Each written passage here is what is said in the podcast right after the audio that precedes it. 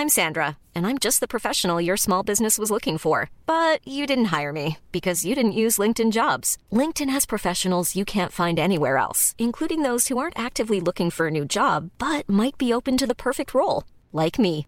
In a given month, over 70% of LinkedIn users don't visit other leading job sites. So if you're not looking on LinkedIn, you'll miss out on great candidates like Sandra. Start hiring professionals like a professional. Post your free job on linkedin.com/people today.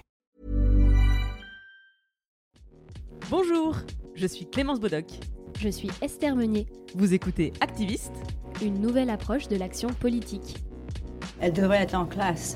La meilleure façon de se payer un costard, c'est de travailler. I am not a believer in climate change. C'est papa et maman qu'on assassine. Vous vous transformez en véritable chien de garde de la police de la pensée. Le choc n'est pas un choc climatique. Et puis si on est au SMIC, eh ben faut peut-être pas divorcer non plus dans ces cas-là. Dans les milieux où il y a vraiment le pouvoir, il n'y a pas de femmes. Oh, ça suffit là. Bonjour, ici Esther pour vous accueillir dans ce nouvel épisode d'Activiste. Comme lors du précédent confinement, on poursuit les enregistrements à distance. Cette semaine, on reçoit Colline Pellissier, fondatrice de la chorale féministe Nos Lèvres Révoltées. On va parler de chant et de portée politique, de la nécessité d'avoir des pratiques militantes qui font du bien, ou encore de Fifi Brin d'Acier. Et pour l'occasion, vous retrouverez au fil de cet épisode de petits interludes musicaux placés ça et là pour le bien de vos oreilles et de vos petits cœurs.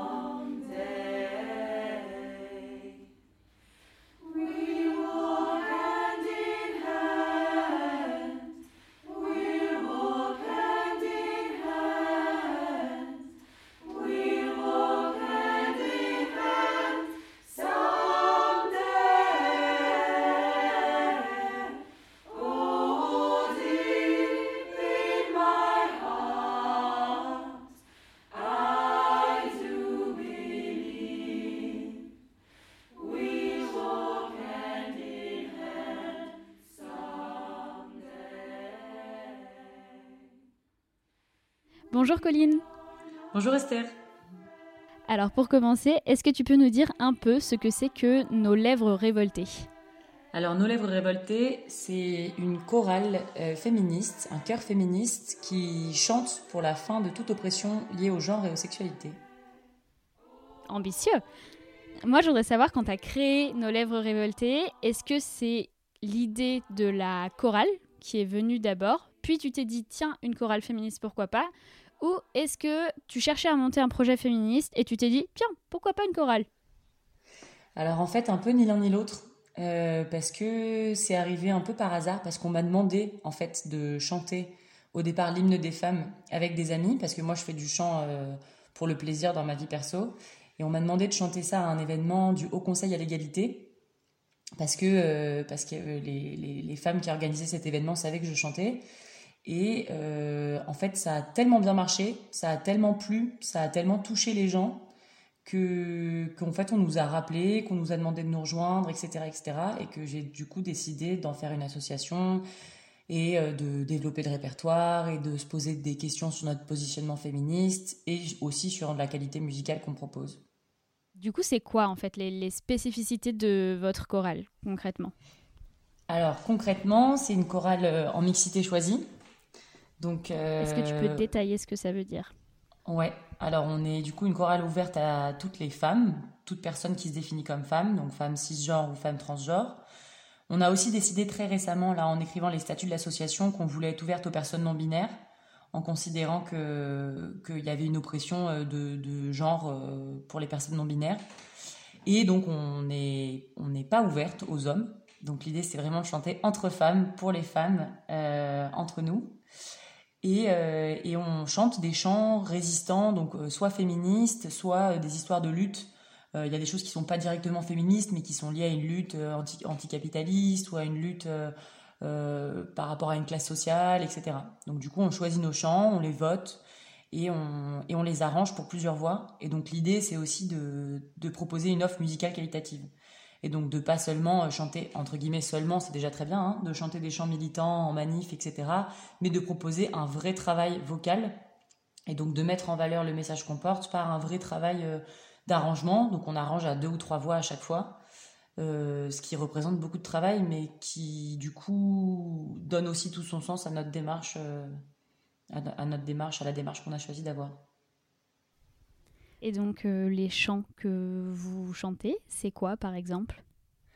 Alors par exemple, c'est La Lega. La Lega, c'est une, c'est une chanson qui a été euh, écrite euh, en Italie au 18e siècle, au 19e siècle pardon, par les repiqueuses de riz, qui étaient donc des femmes ouvrières et qui disent en italien et donc la Ligue grandira, la Ligue socialiste grandira, euh, abat les patrons.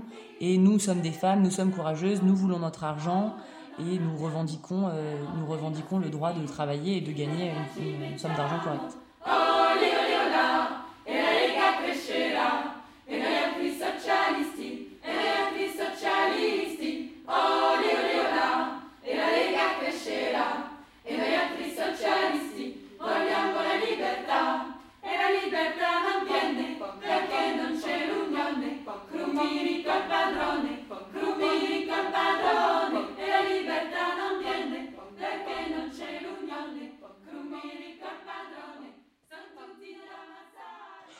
Et où c'est par exemple, euh, on chante You Don't Own Me, qui a un message beaucoup moins politique, qui est de, une chanson de Leslie Gore, qui dit en fait en anglais euh, je, ne, je ne t'appartiens pas, je ne suis pas ton objet, euh, et voilà, et qui porte un message.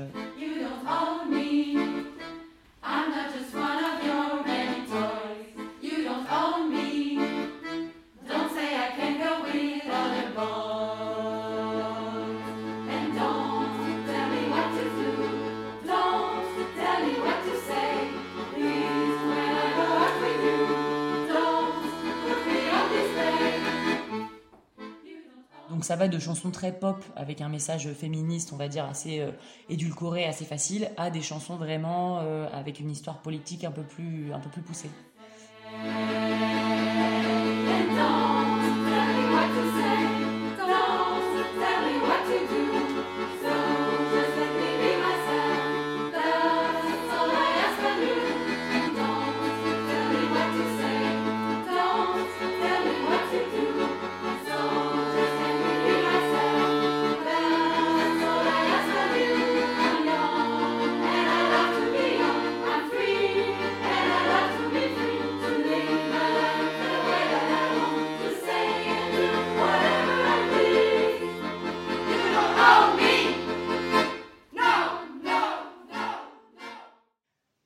L'idée, c'est toujours d'expliquer pourquoi on chante ça, parce que on, pense pas que ça a beaucoup d'intérêt de juste chanter ça, mais du coup d'être vraiment dans une démarche de sensibilisation, voire d'éducation, en disant, euh, bah voilà pourquoi on chante ça, voilà de quelle histoire du féminisme ça témoigne.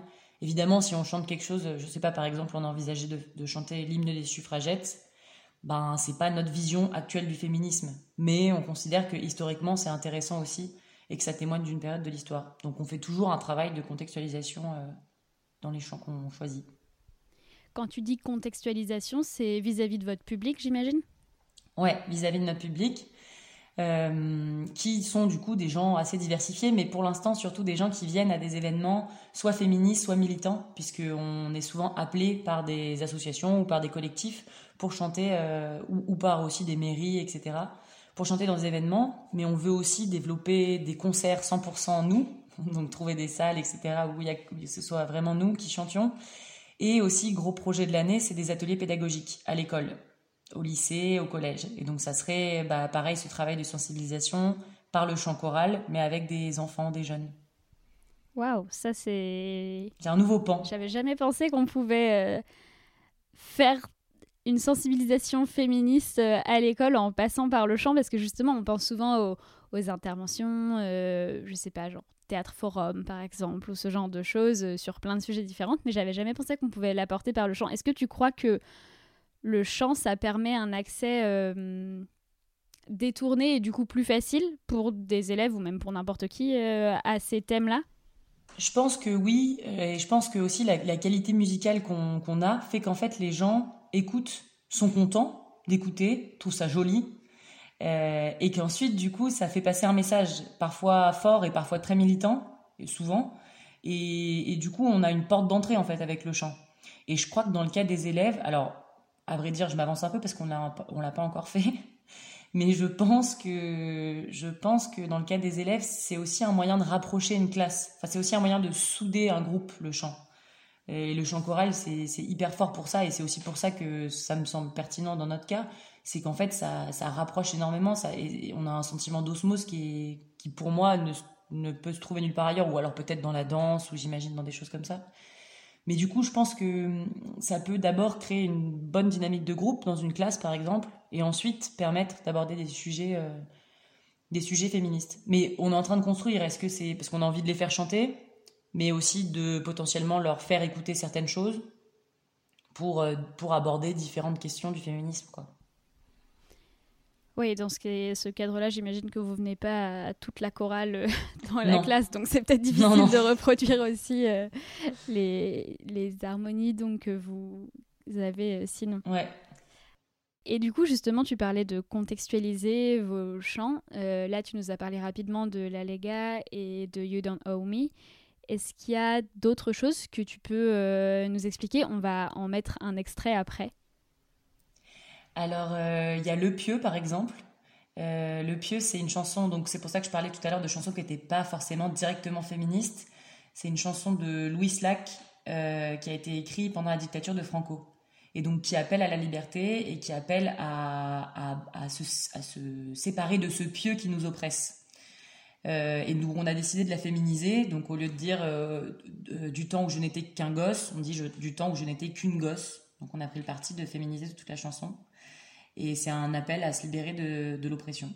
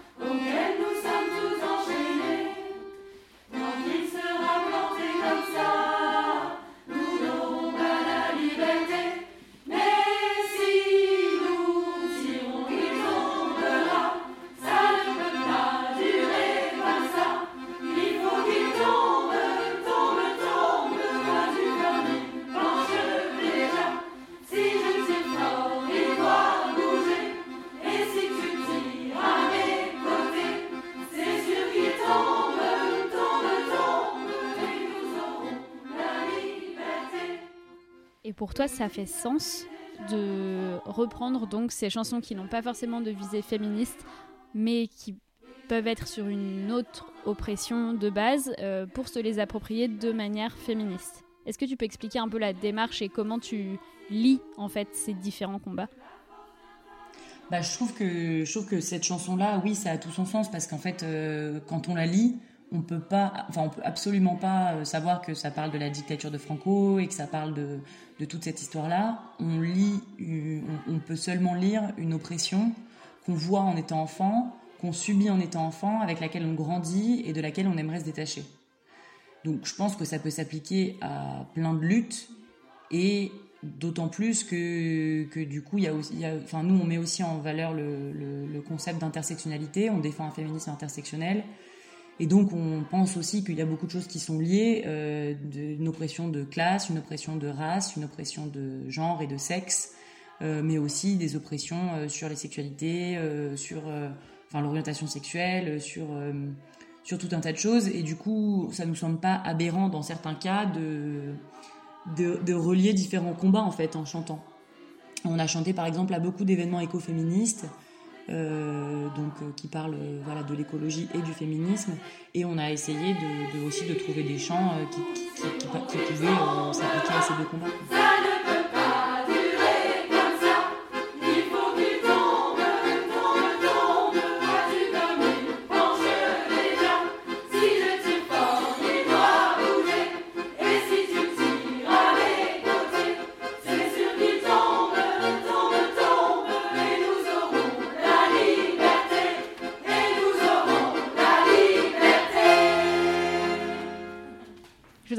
Pour toi, Colline, ce que c'est que la politique? Comment tu la définis? Quelle image tu projettes sur ce mot-là? Alors, je pense que pendant longtemps, j'ai projeté euh, les partis politiques, euh, ce que la, politique, voilà, la politique au sens de politique locale, etc. Après, je pense que si on parle notamment d'action politique, c'est plus large que ça. Euh, que finalement, l'action politique, je pense que c'est de l'engagement politique. Or, l'engagement politique, il peut passer par un engagement associatif ou par un engagement personnel, citoyen. Euh, après, je pense quand même que la politique, elle est définie par le fait qu'il y ait quelque chose de collectif. Euh, que c'est pas qu'il y a forcément quelque chose, une volonté de transformer euh, le monde dans lequel on vit d'une façon ou d'une autre, et qu'on peut faire de la politique de plein de façons différentes, et que toutes ces façons de faire sont probablement complémentaires, même s'il y en a qui sont plus essentielles que d'autres. Je pense que la chorale féministe c'est essentiel, mais c'est probablement moins essentiel que d'autres actions politiques Enfin, en tout cas, c'est pas à placer sur le même plan, évidemment. Mais donc, pour toi, la chorale féministe, c'est quelque chose de politique? Pour moi, c'est quelque chose de politique, ouais, parce que parce que c'est parce que c'est voilà parce que c'est une forme d'engagement euh, associatif et politique euh, qui défend une cause. Et, euh, et je pense que c'est, enfin, je je crois que c'est la définition du militantisme d'être engagé politiquement ou associativement pour pour défendre une cause. Et donc c'est ce qui se passe avec nos lèvres révoltées. Et ce qui est assez chouette, c'est que je pense que la chorale permet à certaines euh, femmes euh, euh, de, de, s'engager d'une manière assez originale. Et par exemple, beaucoup qui sont venus en manif pour la première fois avec la chorale. Parce que c'est pas quelque chose qu'elles auraient fait seules, ou c'est pas quelque chose qu'elles auraient porté seules, ou elles auraient hésité, etc. Et là, le fait d'être inclus dans un collectif et de chanter ensemble, je pense que ça peut aussi être un premier déclic vers potentiellement d'autres formes de militantisme et d'autres formes d'action politique parce que c'est quelque chose de aussi très plaisant, euh, hyper sympa, euh, il y a une super bonne ambiance, on s'amuse beaucoup, on fait des belles choses. Voilà. Donc en fait, en termes de, de bénéfices, c'est autant pour euh, vous que pour les effets que ça peut avoir sur le public ou sur la société, quoi. Ouais, je pense que ouais, ouais je pense que c'est exactement ça, parce qu'il y a un vrai un vrai plaisir euh, de chanter ensemble. Et nous, ce qu'on avait comme idée, c'était aussi de défendre euh, la, sororité, le fait qu'il fallait s'aimer entre femmes, qu'il fallait se soutenir entre femmes. Il y a une chanson parfaite pour, pour parler de ça, c'est Frangine de Anne Sylvestre, qu'on n'a pas encore chanté, mais qu'on va peut-être chanter pendant le confinement, puisqu'on va peut-être faire une vidéo confinée. et qui dit On aurait pu rester Frangine, ça nous aurait gagné du temps. et je pense que ça parle assez bien de la condition des femmes entre elles euh, et de ce manque de sororité parfois. Et donc chanter ensemble, c'est vraiment s'unir, se soutenir et, symboliser cette sororité. Et je pense que ça nous fait beaucoup de bien à nous personnellement, à toutes les chanteuses de la chorale. Et j'espère aussi que ça peut avoir un impact sur les gens qui nous écoutent, euh, de sensibilisation ou de questionnement ou de découverte tout simplement aussi d'un répertoire féministe, parfois de chansons oubliées, de compositrices oubliées, euh, et voilà que ça peut avoir un impact au-delà de nous. On parle de politique et de chant, mais en fait, euh, tout ça, ça, peut euh, se concevoir au, sens plus large de l'art et du sens politique de l'art.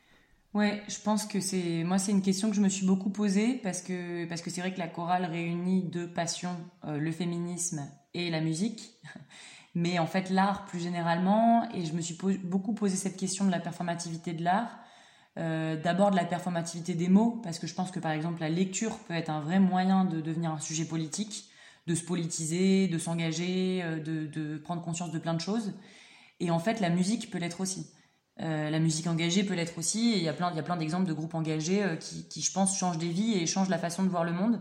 Et c'est à la fois changer la façon de voir le monde et à la fois construire des imaginaires, notamment avec la lecture, des imaginaires collectifs, proposer des, proposer des façons de faire, proposer des façons de militer, euh, par l'art qui sont euh, qui sont nouvelles et on, je sais pas ça peut aussi être avec le théâtre avec la danse avec plein de choses mais je pense que l'art a un vrai rôle à jouer euh, dans la construction d'un imaginaire politique et d'un monde qu'on voudrait faire advenir et c'est ça aussi qu'on recherche avec la chorale avec cette cette idée de performativité de aussi la performativité en fait du fait de chanter ensemble entre femmes ben en fait on performe il y a une performance du féminisme. On, on performe parce que ça peut être un monde où on soutient et où on s'unit.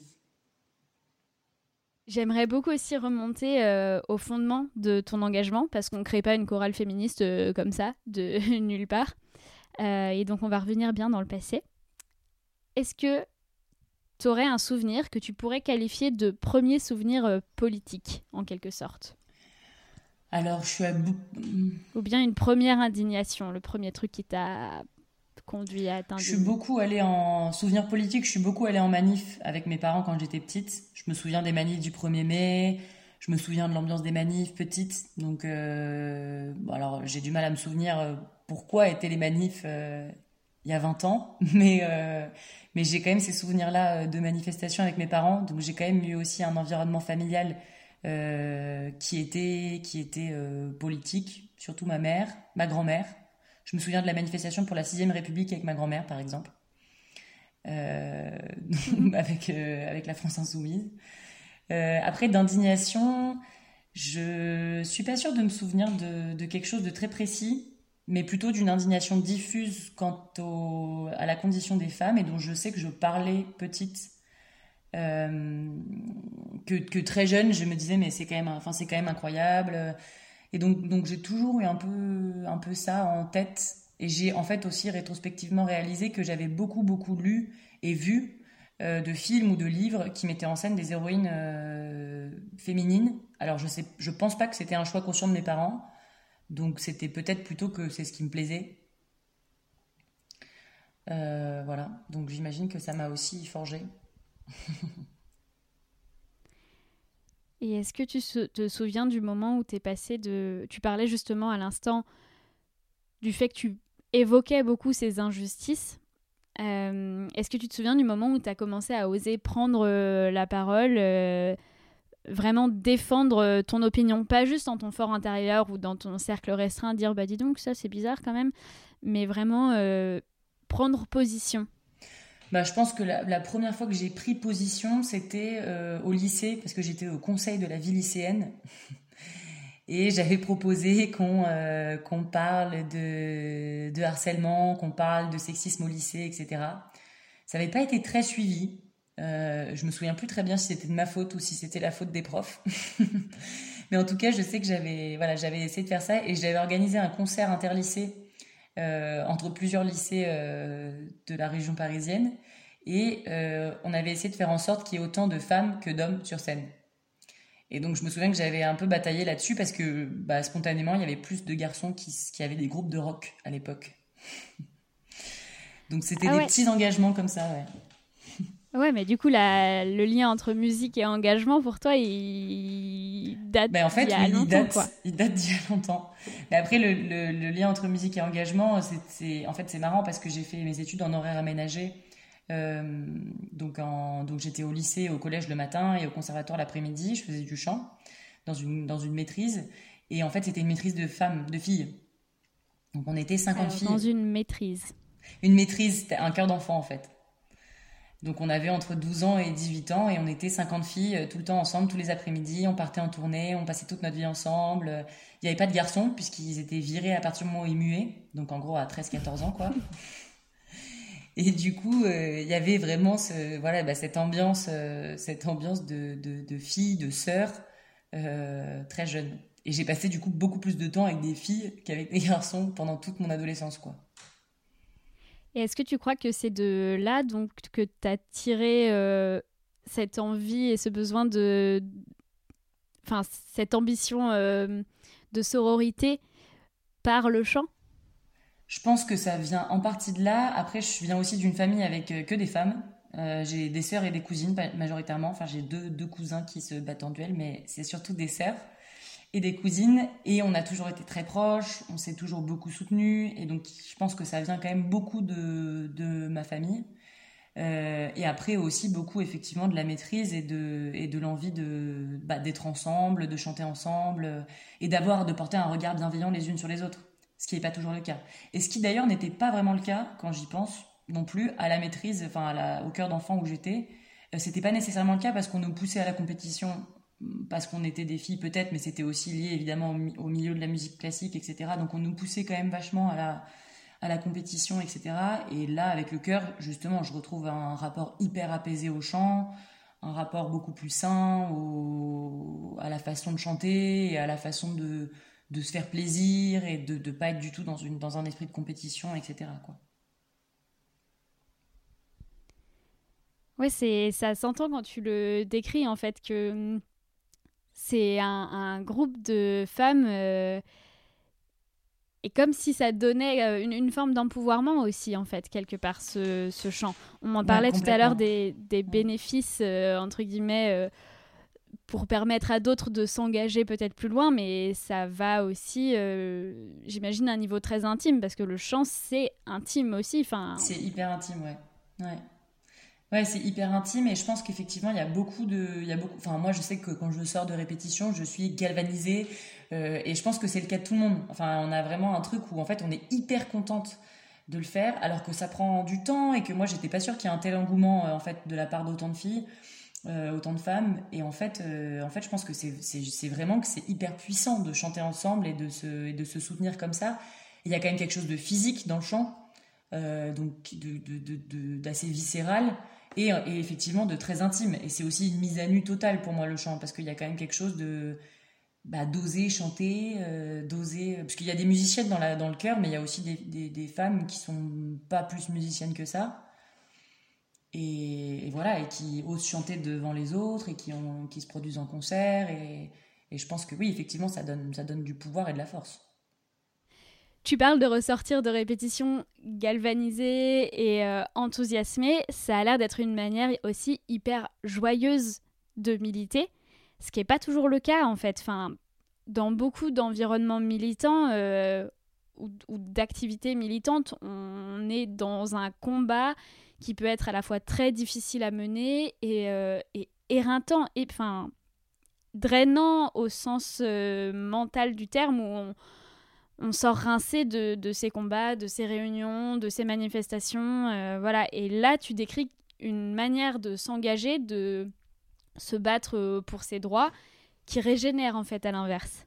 Ah, complètement. Ouais, complètement. Et c'est pour ça que c'est pour ça aussi que je pense que c'est ça peut être un premier pas vers euh, d'autres formes de militantisme, mais c'est aussi, c'est aussi retrouver une joie dans le fait de, de militer et de porter un message parce que c'est vraiment hyper, euh, hyper kiffant en fait de, chanter ensemble.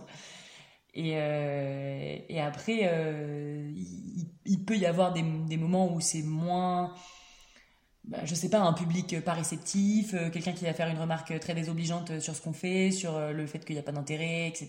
Bon, il y a toujours des questions sur la non-mixité, enfin sur la mixité choisie, toujours des choses. Mais dans l'ensemble, ça reste hyper, hyper joyeux et surtout, ça reste très collectif. Donc en fait, on n'est jamais seul face à, face à autre chose. Je pense que c'est le cas dans beaucoup de formes de militantisme, c'est souvent collectif, et heureusement, parce que seul, ça serait, ça serait dur. Mais là, c'est particulièrement collectif, puisque, puisque sans collectif, ça n'existe pas. Un cœur, il faut qu'on. Enfin, d'ailleurs, on, le dit aux événements, on dit, ben, en fait, on veut bien venir, mais il faut qu'il y ait au moins 15, 15, 15 chanteuses qui soient disponibles et qui aient envie de venir à cet événement. Parce que sinon, on ne peut pas chanter, en fait. On ne peut pas le faire. Donc, euh, donc cette partie collective, oui, elle est hyper, euh, hyper joyeuse. Et c'est une manière euh, très sympa de s'engager. Après, encore une fois, je mets pas ça sur le même plan que d'autres actions politiques et d'autres formes de militantisme qui sont euh, plus peut-être plus nécessaires, plus plus euh, plus nécessaires au sens de vital, plus vital, voilà. Mais en fait, alors d'un côté, je suis d'accord avec toi. je vois ce que tu veux dire en tout cas, et en même temps, je trouve de plus en plus que c'est vital en fait d'avoir des moments de joie et, des moments euh, qui font du bien tout simplement dans le militantisme sans qu'on ne peut pas se limiter à ça mais en fait euh, on peut pas non plus combattre sur la longue durée. On n'est pas dans un sprint en fait, on est dans un marathon. Et si on prend pas euh, pendant un marathon des petits trucs pour se booster et tenir toute la course, euh, ça marche pas à la fin. On n'arrive pas au bout. Donc, euh, donc je pense que voilà, en fait, je suis pas sûre que ce soit pas vital au final de se créer des espaces euh, comme celui-ci et ça peut évidemment prendre plein de formes différentes et ça n'enlève en aucun cas quoi que ce soit aux autres formes de militantisme Mais je pense que, comme tu le disais au début, c'est aussi quelque chose juste de, très complémentaire, tout simplement. Ouais, ouais, tout à fait. Non, non c'est vrai. Et moi, c'est vrai que ça me, ça, me, bah, ça me fait plaisir, en fait, surtout. et tu parlais quand même d'adversité euh, il y a quelques minutes. Euh, moi, je veux bien que tu développes un peu parce que c'est vrai que ça me rend un peu curieuse de savoir quelle forme d'adversité on rencontre quand on est juste une chorale féministe. A priori, c'est quand même pas trop. Euh, enfin, on se dit pas, euh, ouais, c'est hyper menaçant, une chorale féministe. Mais, euh, mais visiblement, vous arrivez quand même à susciter de l'animosité. Déjà, est-ce que c'était quelque chose auquel tu t'attendais, une chose à laquelle tu t'attendais quand tu as lancé cette chorale, quand tu as décidé de faire de ce projet une association? Et comment vous le gérez en fait quand ça se produit? Non, franchement, euh, à vrai dire, très peu. On a eu, on a eu très peu de, problèmes euh, d'adversité parce que déjà, je pense que c'est beaucoup lié au fait qu'on chante dans des environnements déjà militants et déjà conscientisés. Euh, après, par exemple, se poser la question, en fait, on voulait faire par exemple un grand concert de Noël en plein air. On s'était dit dans un endroit très passant où justement on sensibilise des gens qui n'ont rien à voir avec la cause, qui ne connaissent pas forcément le féminisme, etc. Et je pense que là, ça aurait pu plus poser question euh, notamment dans, le, dans les moments où on présente les chants en fait. Pas tant dans les moments où on chante, mais dans les moments où on présente les chants et où on explique ben, ça, ça représente ça, ça, ça porte telle parole, ou, en disant ben, en fait on refuse les hommes dans cette chorale, puisque la mixité, la mixité choisie, je pense que c'est toujours un peu un débat dans les, pour, plein, pour plein de gens qui ne comprennent pas vraiment. Euh, et donc je pense que ça aurait pu être ça. Après on a reçu euh, quelques, quelques messages sur Facebook ou Instagram, mais très très peu. Euh, qui disait euh, bah voilà pourquoi est-ce que vous êtes que des femmes euh, à quoi ça sert c'est pas terrible mais rien de sincèrement rien de très méchant et on a cette chance on a cette chance aujourd'hui. Et c'est aussi lié justement à cette forme entre guillemets douce de militantisme quoi. Et qu'est-ce que vous répondez donc par exemple à ceux qui vous demandent pourquoi vous êtes que des femmes? Ben, franchement, moi, je m'embarrasse pas trop. J'explique déjà qu'il y a un équilibre des voix euh, que deuxièmement, aucun homme ne nous a jamais demandé de nous rejoindre. Et que. Sacré argument. voilà. Et qu'en plus, euh, on a envie d'être entre femmes, on a envie de partager une expérience commune euh, qu'on a toutes vécue, d'être une femme, et, et que c'est cette expérience-là qui prévaut dans cette chorale. Ok, clair, net, précis. Euh, donc cette chorale, on en parle beaucoup tout à l'heure. Est-ce que c'est ton premier engagement euh, concret, si j'ose dire? Euh, Ou est-ce qu'avant, tu es passé par d'autres formes d'organisation, de collectif, de mobilisation? Alors, je suis jamais passée par aucun engagement d'associatif féministe. J'ai été dans des associations pour la culture dans mon quartier, dans le 19e à Paris. J'ai été dans des associations pour euh, parler du fait religieux, euh, plein de causes différentes ou plutôt euh, plutôt écolo, etc. Donc j'ai eu des petits engagements plutôt ponctuels comme ça dans différentes dans différentes associations ou collectifs, mais plutôt ponctuels. Et en fait féministe jamais. Et je pense que c'était, enfin je suis sûre que c'était lié au fait que comme c'était ce qui me tenait le plus à cœur, c'était vraiment mon mon combat. quelque chose qui me, qui me touchait, que, sur lequel j'avais beaucoup lu, que j'avais étudié, etc en fait, j'arrivais pas à me, à me dire, ben, je choisis cette association-là, avec tous les positionnements qu'elle implique. Euh, et en fait, peut-être que je suis pas d'accord exactement avec ce qu'elles disent là. Et en fait, euh, peut-être que euh, ça me va pas la façon dont ça marche. Et en fait, je pense que j'étais un peu dans ce mythe de l'association parfaite ou de l'engagement parfait. Comment faire pour que ce soit exactement comme je pense le féminisme, ce, qui, est un peu égoïste. Et en plus, je, je suis persuadée, enfin convaincue qu'il y a plein d'associations féministes fantastiques euh, et avec des positionnements hyper différents et qu'il y a largement de quoi trouver quelque chose. Mais j'ai toujours eu un peu cette crainte de me dire, bah non, ça c'est un peu trop comme ci, ça c'est un peu trop comme ça.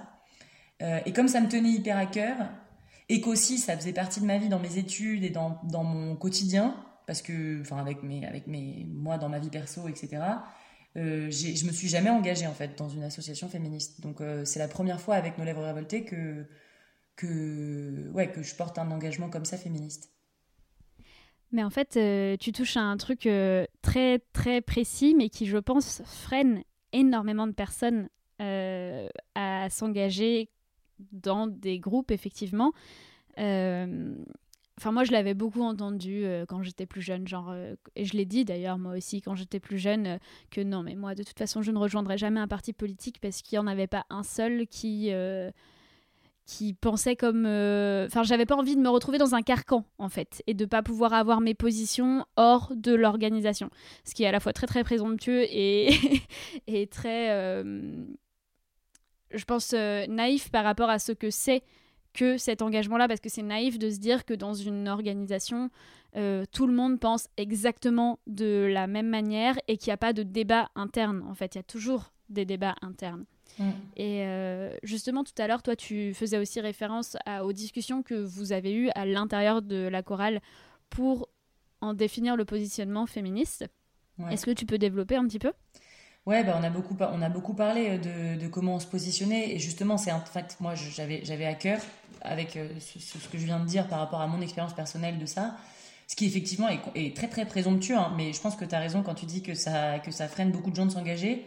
Euh, parce que par exemple, moi je me disais un truc un peu bête, mais je me disais, mais si je m'engage là-dedans et que je me rends compte qu'en fait c'est pas tout à fait, que je suis pas d'accord avec tel point, comment est-ce que je pourrais ce qui, ce en fait je pense est un peu absurde hein, parce que parce que effectivement il y a toujours des débats en interne et qu'on n'est pas obligé d'être 100% d'accord avec l'organisation dans laquelle on milite heureusement.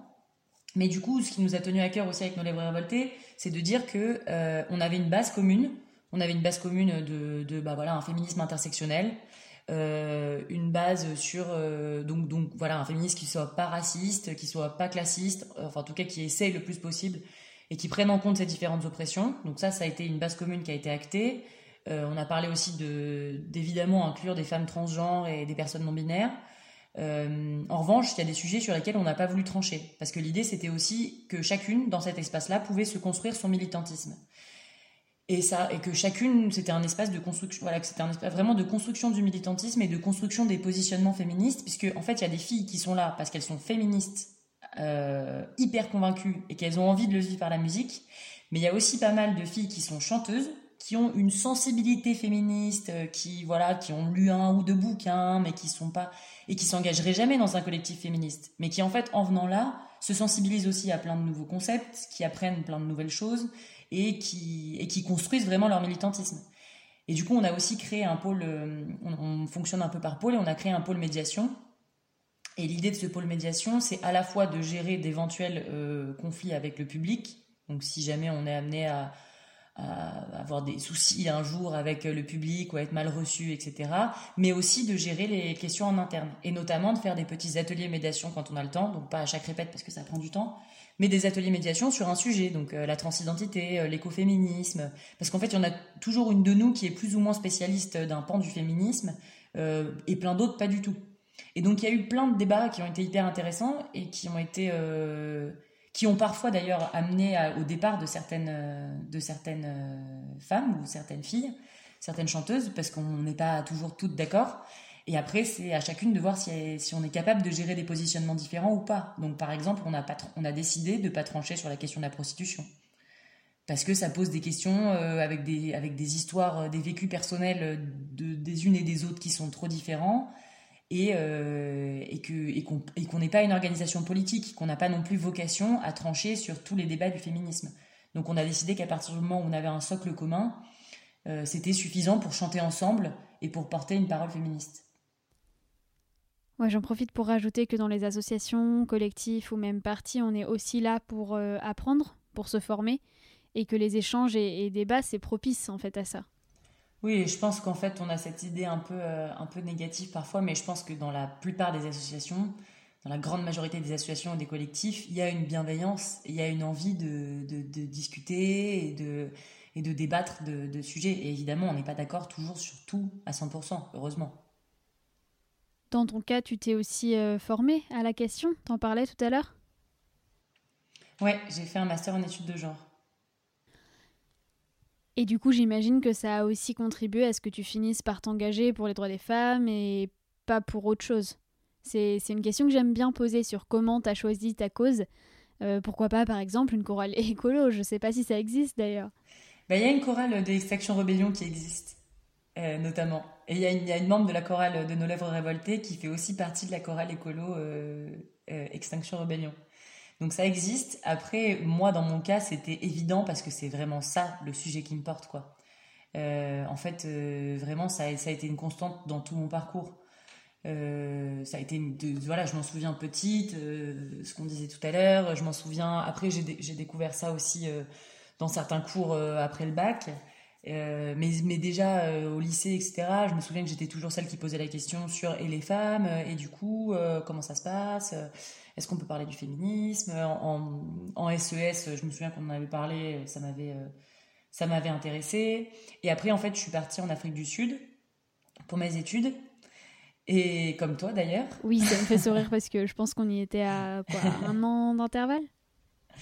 Et c'est pendant cette année-là aussi que j'ai découvert les gender studies parce que c'est beaucoup plus commun en Afrique du Sud et en fait dans les pays anglo-saxons en général qu'en France et c'est beaucoup plus euh, beaucoup beaucoup plus considéré comme une matière légitime à part entière qu'en France, où quand on dit je fais un master en études de genre, les gens disent en études de quoi? Euh, c'est pas du tout aussi, euh, aussi répandu. Et en fait, en revenant en France, j'ai cherché et je me suis rendu compte qu'il y avait tout à fait des formations euh, très qualitatives qui existaient en France. Et donc, j'ai décidé de, suivre, entre autres, un master en études de genre. Et est-ce que le fait d'étudier le genre, ça t'a fait te sentir plus légitime, quelque part, pour te lancer ensuite Est-ce que tu crois que ça y a contribué? Bah, clairement, quand je me souviens que quand j'ai découvert les gender studies en Afrique du Sud, il y avait un peu un sentiment de euh, ah, mais donc en fait, c'est pas juste un truc de magazine, c'est pas juste un truc de réseaux sociaux, euh, c'est pas euh, c'est pas quelque chose qui, qui, me touche moi, c'est quelque chose sur lequel les gens ont écrit des, livres très sérieux, qui a été étudié, qui peut être étudié, et donc oui, je pense que ça m'a clairement donné une forme de légitimité. Et j'ai voulu faire ce master parce que ça m'intéressait, parce que ça me passionnait, mais aussi parce que je pense que j'avais envie de me dire, ok, en fait, j'ai lu les classiques, euh, je sais de quoi je parle, et je me sens légitime d'en parler, et, je, voilà, suis pas en, crise permanente de légitimité sur ce sujet. Après, je pense pas du tout qu'il y a besoin d'avoir fait ça pour parler du féminisme et pour être féministe, et au contraire, je veux dire, il y, a tous les niveaux, et la chorale, on est la preuve, parce que dans la chorale, il y a des, y a des femmes qui, sont en doctorat en études de genre, euh, voire chercheuses en études de genre, et d'autres qui n'ont mais rien à voir et qui font qui font qui sont dans un domaine complètement différent et euh, pour qui le féminisme euh, ça se résume à un magazine au début en tout cas et pourtant voilà elles sont toutes elles sont toutes féministes et il n'y a pas de a pas de degré de légitimité dans cette dans cette lutte mais moi c'est vrai que ça m'a ça m'a aidé à m'asseoir dans la légitimité ouais c'est certain Ouais, après, tu as, raison d'insister hein, pour les personnes qui nous écoutent. Évidemment, il n'est pas nécessaire d'avoir un master en études de genre pour être légitime à prendre la parole et à agir sur la question.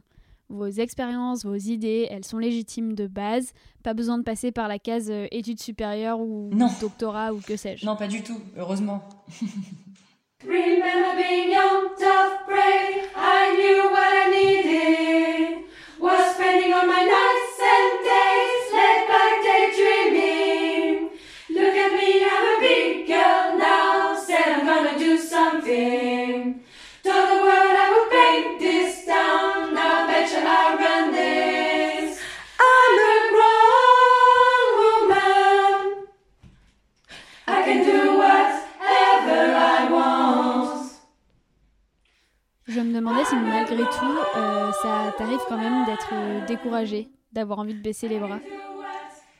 Oui, j'ai carrément des moments de découragement. Après, euh, je pense que je suis globalement quelqu'un d'optimiste, que j'ai aussi d'ailleurs eu la chance de, bah, de, choisir là en ce moment cette forme de militantisme qui me rend heureuse, qui, qui, me fait plaisir.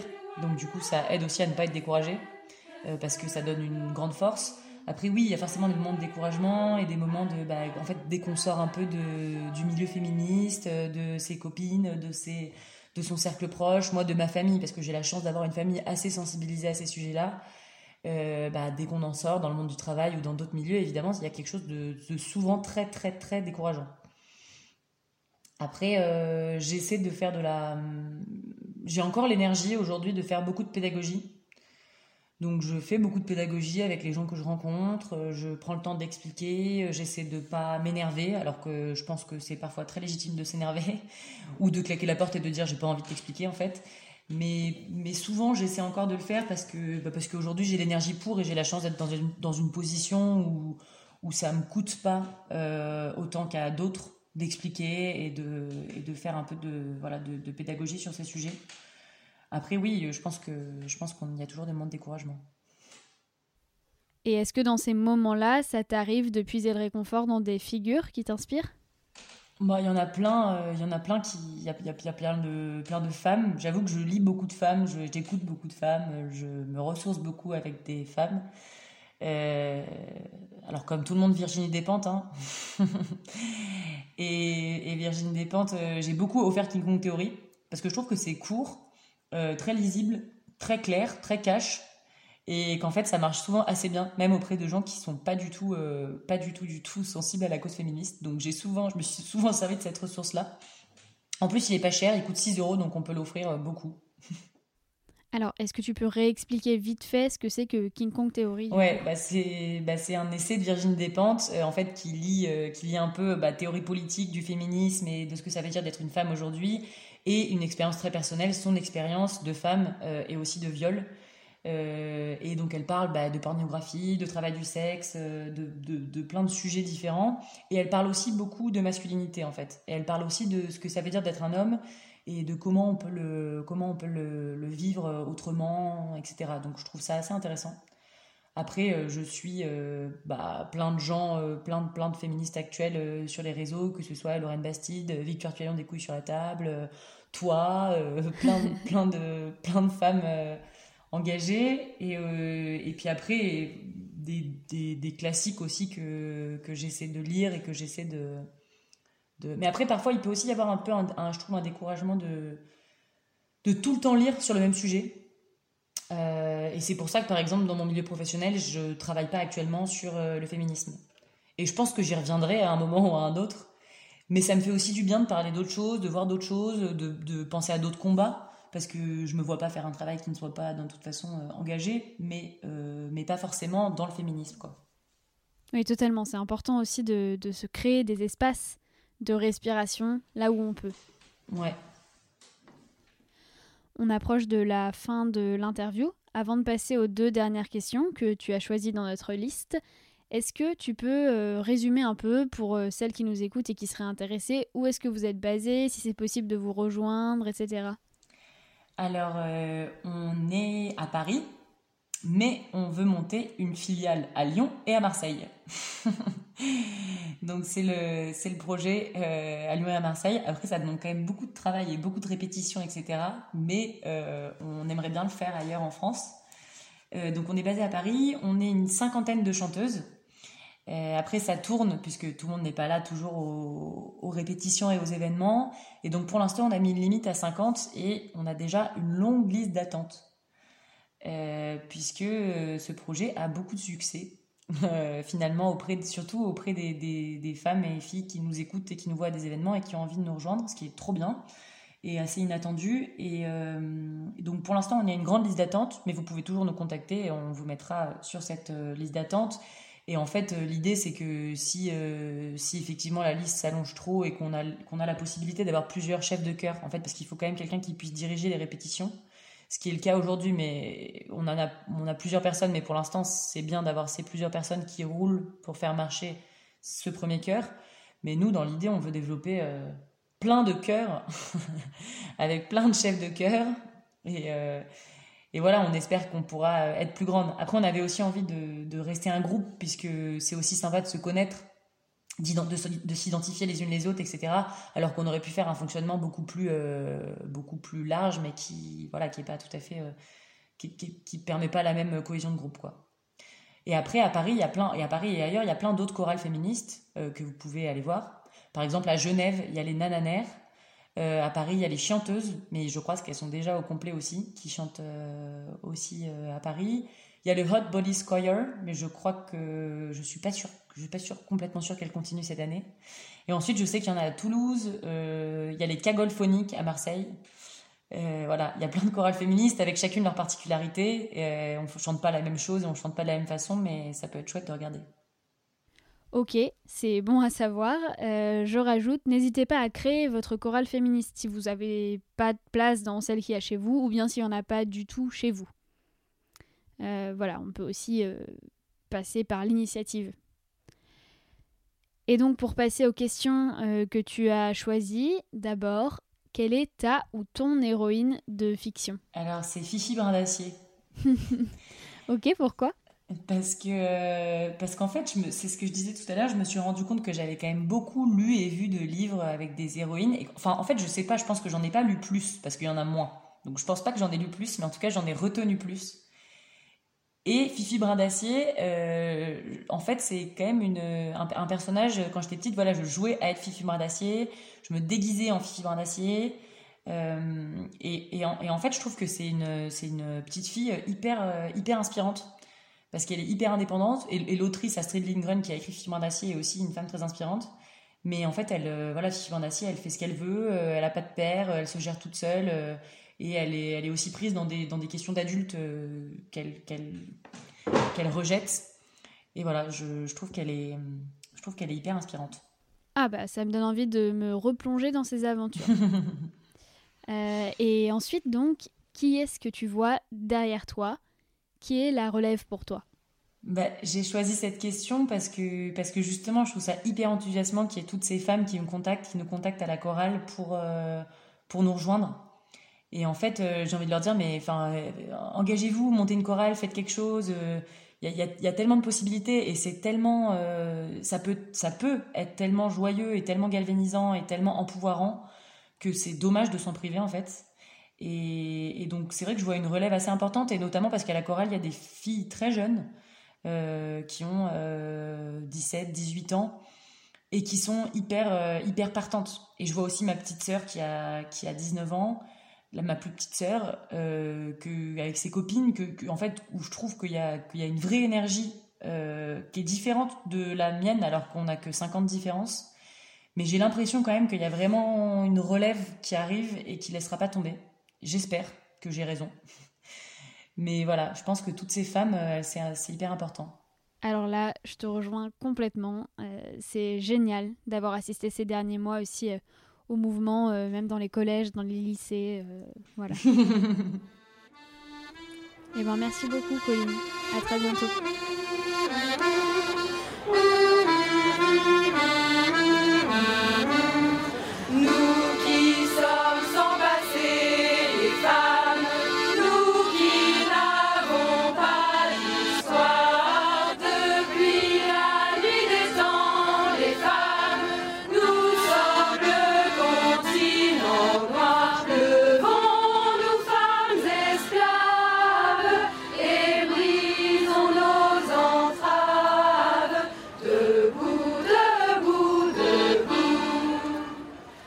voilà pour cet épisode d'Activiste.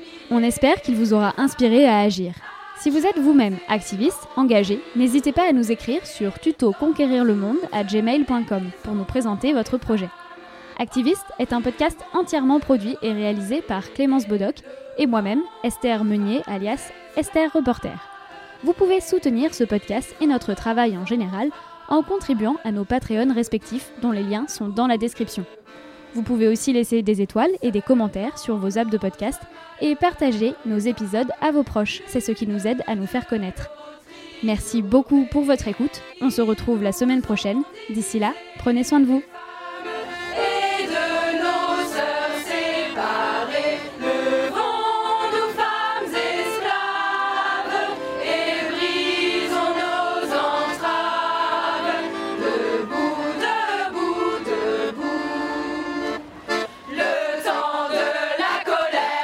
ele faz.